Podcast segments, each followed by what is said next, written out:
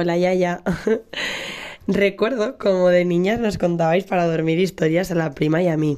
Mitos y leyendas que imaginábamos y reproducíamos en nuestras cabezas, con los que soñábamos, nos montábamos nuestras películas. Cuentos que ya os explicarían a vosotros de niños, vuestros abuelos, y a vuestros abuelos sus abuelas, y así han perdurado generación tras generación. Gracias. La historia que más me gustaba era la de Pirine y la formación de los Pirineos. La necesidad que tenemos los humanos de explicar la naturaleza es inherente al ser humano y en la antigüedad surgieron incontables mitos y leyendas para intentar explicar las impactantes formaciones naturales.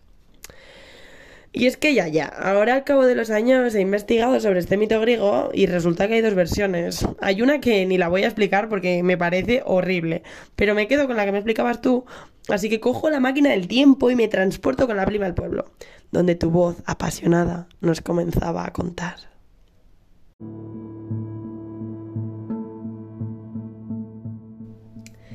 En la llamada Edad de los Héroes, lo que ahora es la cordillera pirenaica era por entonces una región llana y profundamente boscosa, que formaba parte de los dominios del legendario rey Túbal.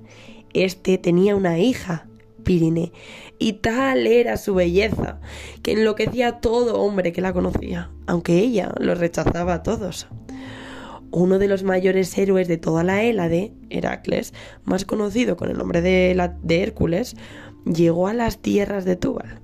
Durante su viaje, Hércules vagaba por los bosques hasta que un día cualquiera conoció a Pirine. Ambos quedaron inmediatamente prendados, lo que viene siendo amor a primera vista. Durante meses, Pirine y Hércules se veían todos los días escondidas en los profundos bosques de Iberia, hasta que finalmente Tubal los descubrió. El rey prohibió a su hija volver a ver a Hércules y a éste le obligó a salir de sus dominios, aunque el griego siempre permaneció pendiente de su amada, aun estando en la distancia. Tiempo después, Pirine se encuentra con Gerión. Gerión era un monstruo gigante de tres cabezas que de inmediato se queda prendado de ella. Pero Pirine no le desea, ya que su amor sigue perteneciendo a Hércules. Sin embargo, el poderoso Gerión no acepta la negativa y comienza a perseguir a Pirine, que se esconde en las profundidades del bosque.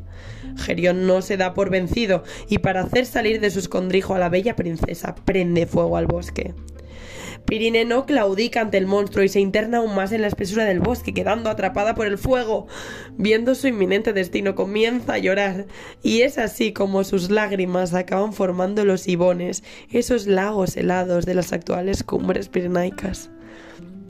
Un águila que sobrevolaba la zona ve lo sucedido y vuela directo hasta donde se encontraba Hércules para avisarle. Este acude directo, pero solo llega a presenciar el último aliento de Pirine. Hércules, desgarrado por el dolor, entierra a su amada en lo más profundo del bosque y comienza a pilar rocas y rocas y rocas y más rocas sobre su tumba. Cuenta la historia que le puso tal pasión que acabó formando un enorme mausoleo, que no es otro que la misma cordillera de los Pirineos que lleva su nombre en honor a la princesa.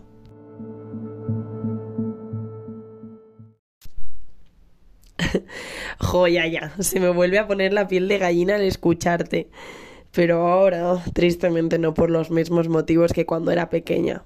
Me emociona imaginarme a mí misma explicándoles la, la, historia a las futuras generaciones, pero no exactamente la misma historia. Ahora Pirine sería una fuerte guerrera, a la que Gerión no quiere violar, y tampoco su vida dependería de Hércules. Sería una historia sin todos los detalles machistas que los mitos y leyendas han incluido desde siempre. O mejor aún, me dejaría de historias de amor románticas idealizadas y esta sería una verdadera y sana historia de amor. Así que ya, ya, ponte cómoda que ahora me toca a mí contarte.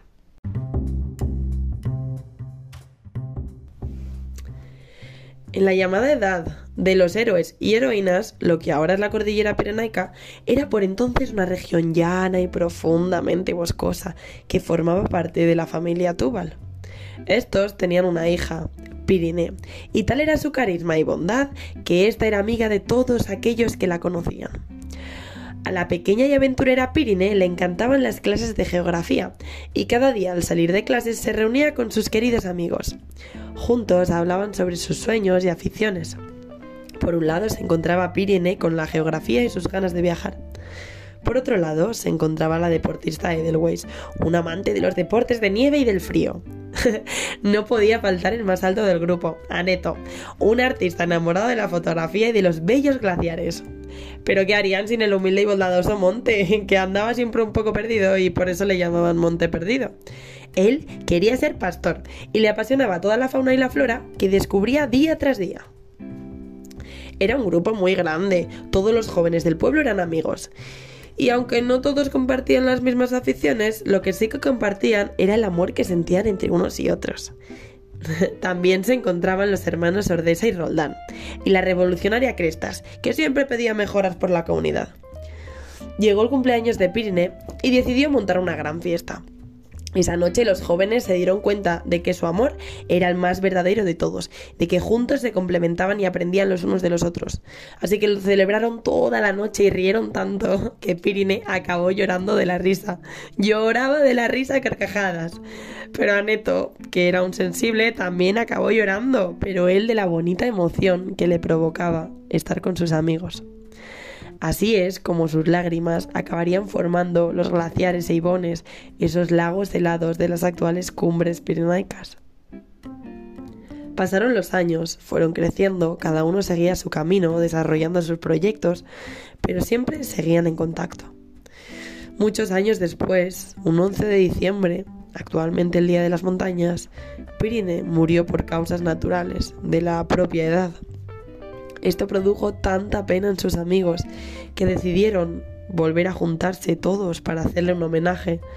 Sabían perfectamente que lo que Pirine hubiera deseado era que disfrutaran del hecho de volver a juntarse, que volvieran a reír todos juntos. Así que decidieron organizarle una gran fiesta. No podía ser de otra manera. Como sabían que Pirine era un amante de la geografía, decidieron apilar tantas y tantas y tantas piedras como pudieron durante toda la noche, mientras se reían, cantaban, se ponían al día. Tantas fueron las piedras que lograron amontonar que acabaron formando una nueva cordillera en el mapa, llamada Pirineos, en honor a su amiga. Cada amigo decidió poner un poquito de su parte para que la cordillera fuera más personal y de las más especiales. Edelweiss puso tanta nieve como pudo y en lugar de llevarle ramos a su amiga, creó la flor más fuerte y bella del Pirineo, la flor de Edelweiss.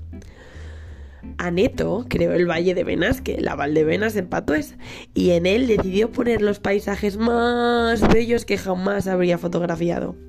Paisajes formados por una gran acumulación de cumbres de más de 3.000 metros, entre ellas la más alta de todas, el Aneto, con un bello glaciar a sus pies. Monte, el perdido, decidió crear especies únicas en la zona una flora que incluyese alrededor de 4.500 especies, de las que 160 fueran solo propias del Pirineo. En cuanto a la fauna, creó el oso pardo, la oveja ensotana, la churra tensina, el sarrio, el bucardo, el cabal pirineo, la gallina del sobrarbe, la perdiz nival, el tritón pirenaico y muchos más.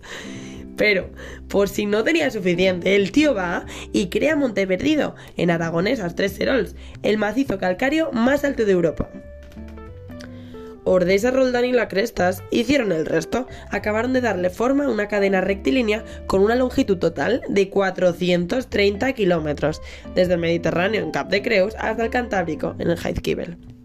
Añadieron ríos como el Gallego, el Aragón, el Ara, el Cinca, el Eser, el Segre, el Ter, muchos más. Crearon valles, brechas, crestas muy especiales, todas en honor a su amiga.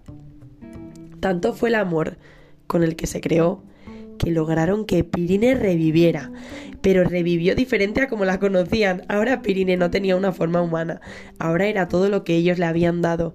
Pirine ahora se había convertido en ríos, en montañas, en nieve, en fauna, en flora, pero sobre todo se había convertido en amor, un amor que ha mantenido viva a esta joven todos estos años con forma de Pirineos.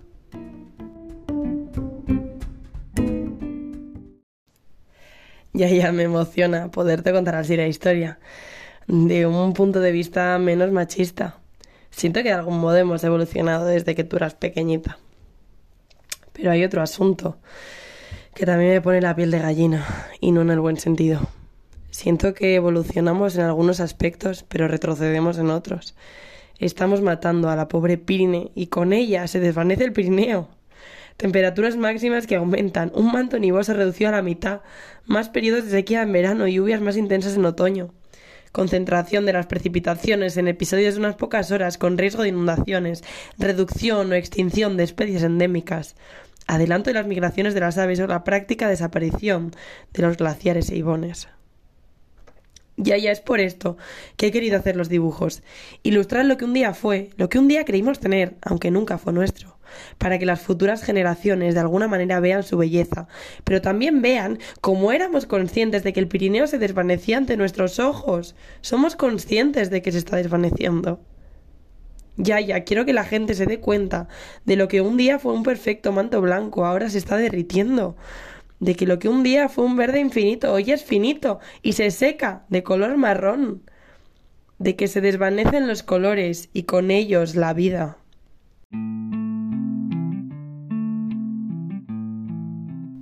Las siluetas de las montañas habrá que redibujar, huellas de un viejo niño sin mapas sobre los que señalar. El pasto sobre los ibones se dejará de reflejar Solo quedarán las sombras de los copos que algún día fueron blancos, donde tú, Yaya, un día pudiste jugar.